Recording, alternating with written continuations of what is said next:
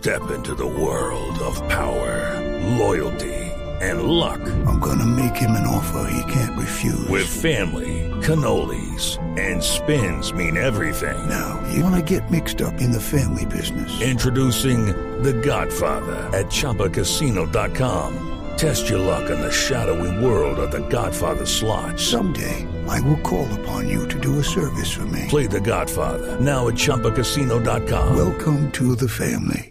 Purchase necessary. VGW Group. Void where prohibited by law. 18 plus. Terms and conditions apply. Google, el buscador por excelencia, es también famoso por homenajear y dar un tributo a distintas personalidades a través de sus doodles.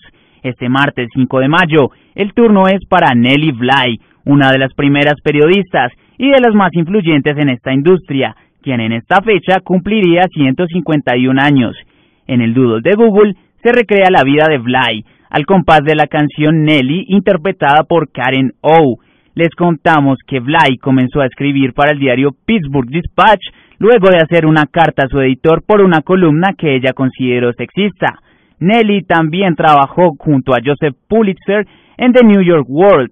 Allí se volvió famosa con su artículo sobre malos tratos a los que sometían a unas internas en un asilo psiquiátrico, en donde ella misma se inscribió como paciente. También recorrió varios países del mundo, tratando de emular las proezas del libro de Julio Verne, recorriendo el mundo en un viaje en el que ella tan solo duró 72 días. Todos los oyentes pueden consultar en nuestra página el video del doodle de Google y la canción de Karen O. Jake Estrada, Blue Radio.